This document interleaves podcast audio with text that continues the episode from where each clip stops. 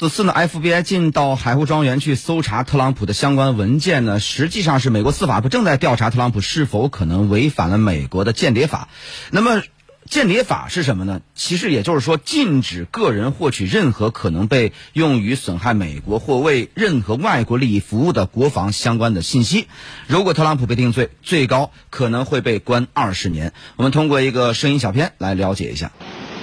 根据特朗普的搜查令内容显示，其很可能违反了间谍法的第七百九十三号规定，非法持有国防情报，以及二零七一号和一五一九号规定，非法隐藏或销毁美国官方文件，最高可被判处二十年监禁。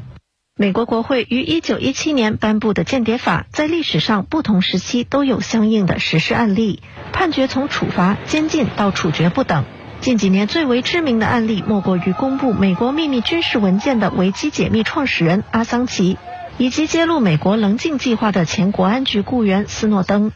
来自澳大利亚的阿桑奇在2006年创办维基解密，并于2010年在网站上曝光关于阿富汗战争和伊拉克战争的海量秘密军事文件，令美国政府颜面尽失。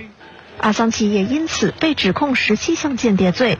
如果罪名成立，他将面临一百七十五年的监禁。经过多年的流亡，阿桑奇最终在二零一九年四月十一号被英国警方逮捕。英国高等法院于二零二一年十二月十号裁定，将阿桑奇引渡至美国。前美国国家安全局计算机情报顾问斯诺登也在二零一三年六月向媒体曝光美国政府入侵他国通信行业，以及利用苹果、谷歌等多个公司服务器收集大量个人信息的监控项目，遭到美国政府的通缉，被指控三项间谍罪，面临三十年监禁。